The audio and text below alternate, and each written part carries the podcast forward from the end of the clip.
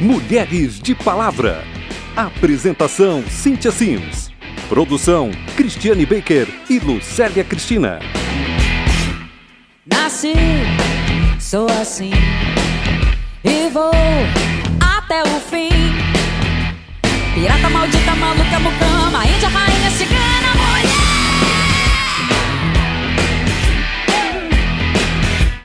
Em maio de 2017, o seminário Mulheres na Ciência foi realizado pelo Senado Federal em parceria com a Câmara dos Deputados e a Embrapa. As expositoras foram mulheres de palavra da ciência e da política. Apesar de ser da área de humanas, eu me considero uma jornalista nerd, apaixonada por tecnologia. Meu nome é Cintia Simes e eu separei os melhores momentos das mulheres na ciência para compartilhar com você. Até o século XVII, não havia uma separação em áreas de conhecimento, até porque a educação era privilégio de uns poucos.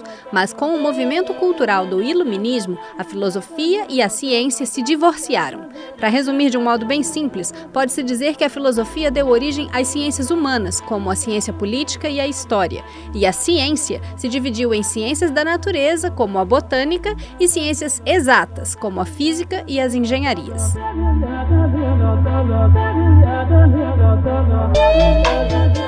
Por causa do iluminismo, também foi possível separar a religião do Estado. O Estado laico é um conceito da ciência política em que o Estado é oficialmente imparcial em relação às questões religiosas. De acordo com o artigo 5 e o artigo 19 da nossa Constituição, o Brasil é oficialmente um Estado laico. Mas a presidente da Sociedade Brasileira para o Progresso da Ciência, doutora Helena Nader, pensa que a laicidade do Estado brasileiro está ameaçada. Nosso país está entrando no obscurantismo, sim o nosso país está negando a evolução. Tem várias leis, e é isso que é importante, que estão cri trazendo criacionismo.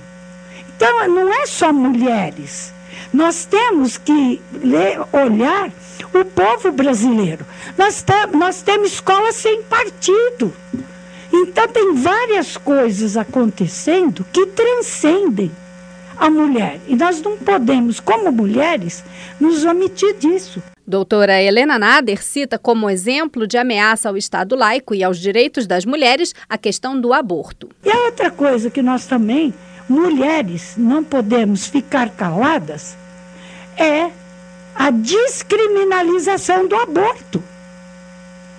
Eu falei um palavrão agora, vocês perceberam o silêncio que foi?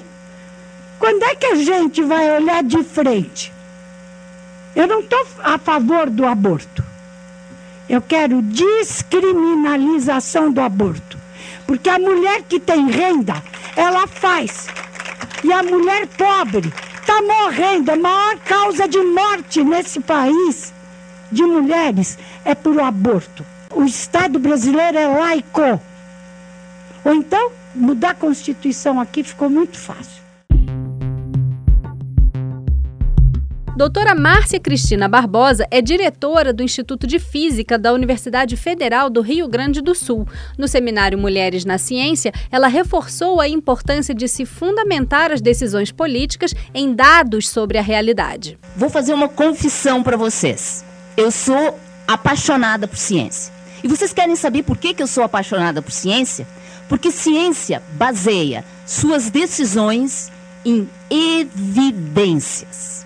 Não em que tu sente, não em que tu acha, não em que tu tem vontade que aconteça.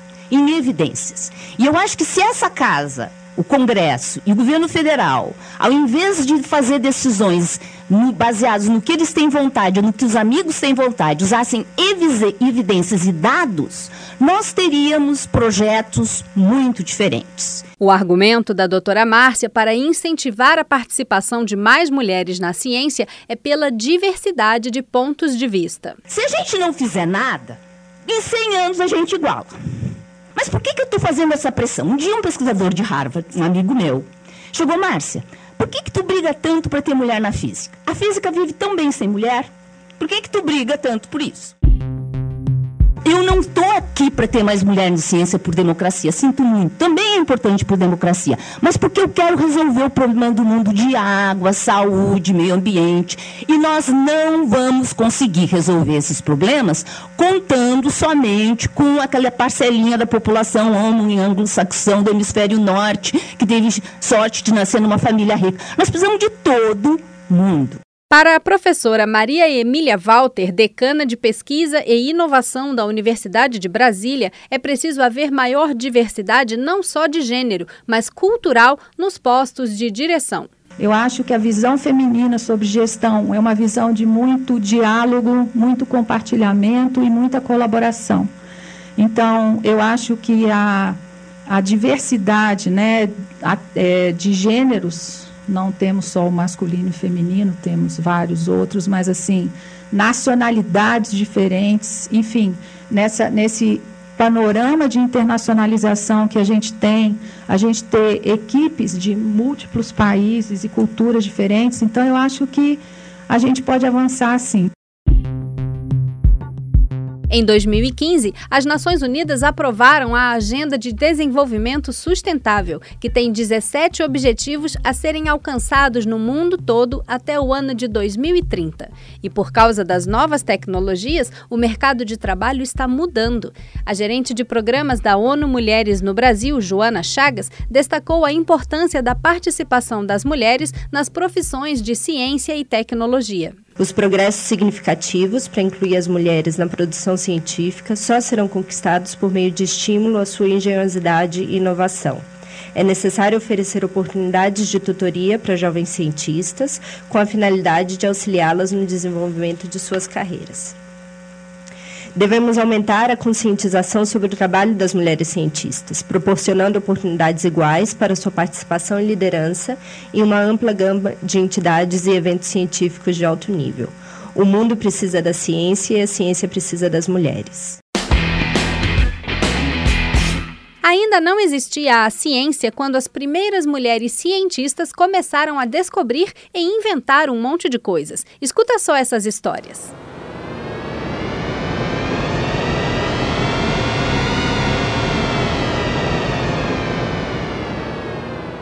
Hipátia de Alexandria é reconhecida como a primeira matemática da história. Ela também dava aulas de astronomia e filosofia na Academia de Alexandria, no Egito, por volta do ano 400 depois de Cristo. Hipátia inventou o hidrômetro, instrumento que mede o volume de água e é usado até hoje. Na Idade Média, o único jeito de uma mulher estudar era se tornar freira e usar as bibliotecas dos conventos. A alemã Hildegard Bing viveu por volta do ano 1100 e foi a primeira cientista a documentar o orgasmo feminino. Ela sabia tudo sobre plantas medicinais e seus textos se tornaram tão famosos que até um asteroide foi batizado em sua homenagem. No século XIX, a condessa Ada Lovelace criou o primeiro algoritmo para um computador. Seu pai, o poeta inglês Lord Byron, abandonou a família quando Ada tinha um mês de vida. A mãe de Ada criou a filha sozinha. Por volta de 30 anos de idade, Ada desenvolveu o algoritmo da máquina de cálculo de Charles Babbage. Por causa disso, ela é conhecida como a primeira programadora da história da computação. Também no século XIX, a escocesa Williamina Fleming foi abandonada pelo marido e teve que trabalhar como empregada doméstica. Seu patrão era diretor do Observatório da Universidade de Harvard e percebeu sua inteligência. Ele a colocou numa equipe de mulheres cientistas que identificou mais de 10 mil estrelas. A diretora da Embrapa, Vânia Beatriz Rodrigues Castiglione, apresentou uma cientista brasileira que foi pioneira no desenvolvimento da soja, que agora é uma das principais exportações do país. É uma pesquisadora que se chama Joana Doberaine, que ela foi uma das precursoras que iniciou esse trabalho com uma cultura de extrema importância para o país, que é a soja, né, na questão da economia. É, ela trabalhou com uma, uma tecnologia altamente sustentável, né, que é, trata das questões ambientais e da questão econômica da agricultura, né, que foi com a tal da chamada fixação biológica do nitrogênio. Uma, uma tecnologia central que puxa outras tecnologias, é, isso gerando uma economia que hoje está estimada, já ultrapassou a casa dos 10 bilhões de dólares, porque deixa-se de usar uma adubação nitrogenada química para usar um produto biológico. Eu acho que esse foi um dos grandes avanços assim que a gente teve na nossa agricultura brasileira, com uma cultura expressiva, né, que ocupa uma das maiores áreas de produção no país, hoje em torno de 33 milhões de hectares. Então, assim, essa é uma tecnologia reconhecida, né, é usada em 100% da, da, da, da, da produção da soja, se usa essa tecnologia. Educação e saúde são demandas fundamentais da sociedade e, portanto, deveriam ser mais valorizadas, né? Mas a maior parte das profissões da chamada economia do cuidado é mal remunerada e muitas dessas atividades sequer entram na conta da economia nacional, porque são tarefas realizadas por aquela santa e idealizada que é a mãe de família. Ao longo da história, para as mulheres sobraram as profissões em saúde e educação, como ensinar e cuidar, enquanto as profissões de maior prestígio sempre foram acessíveis aos homens. O Censo da Educação Superior de 2016 comprova: 77% das matrículas nos cursos de graduação na área de saúde são feitas por mulheres. Na educação, 73%. Mas nas ciências exatas, como as engenharias, física, química, matemática e computação, as mulheres acessam apenas 30% das vagas. A professora Maria Emília Walter, que é decana de pesquisa e inovação da Universidade de Brasília, acredita que a baixa participação das mulheres nas ciências exatas é reflexo da mesma desigualdade de gênero que a gente encontra também no Congresso Nacional. No Brasil, que nós temos 52% de eleitores mulheres, se a gente for olhar os rankings que a gente levantou aqui de participação política das mulheres no, no parlamento, o Brasil é um dos piores. E na Comissão de Ciência, Tecnologia e Informação da Câmara dos Deputados, tanto quanto saibamos, desde 1989 só houve uma presidente mulher, que foi em 1992. Esses são os dados que a gente tem.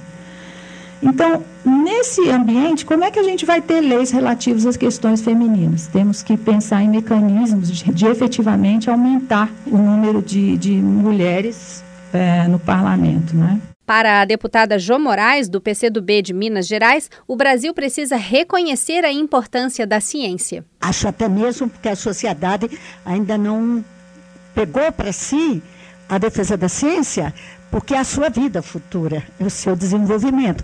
Essa consciência a sociedade ainda não tem.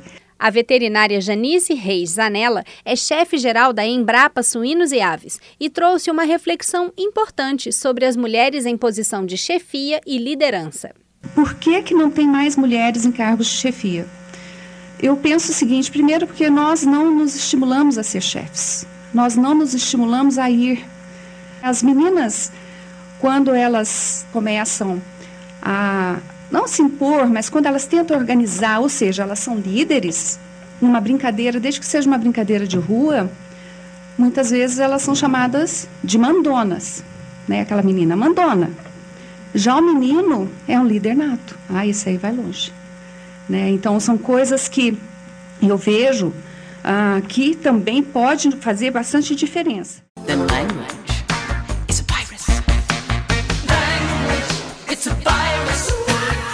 Tal conversar com uma robô sobre as causas femininas? A Beta foi programada por mulheres para te contar o que rola na sociedade e no Congresso Nacional. É só chamar beta.feminista na busca do Facebook e interagir com ela. Experimenta!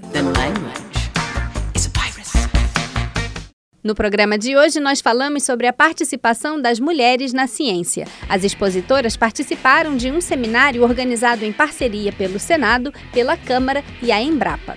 Ouvimos a presidente da Sociedade Brasileira para o Progresso da Ciência, doutora Helena Nader, a diretora do Instituto de Física da Universidade Federal do Rio Grande do Sul, doutora Márcia Cristina Barbosa, a decana de Pesquisa e Inovação da Universidade de Brasília, professora Maria Emília Walter, a gerente de programas da ONU Mulheres no Brasil, Joana Chagas, a deputada Jo Moraes, do PCdoB de Minas Gerais, a veterinária Janice Reis Zanella, que é chefe-geral da Embrapa Suínos e Aves, e a diretora-geral da Embrapa, Vânia Beatriz Rodrigues Castiglione. Você pode ouvir, baixar e compartilhar o programa pela nossa página na internet www.câmara.leg.br barra Mulheres de Palavra. Eu sou Cíntia Simes e agradeço a sua audiência. Até logo!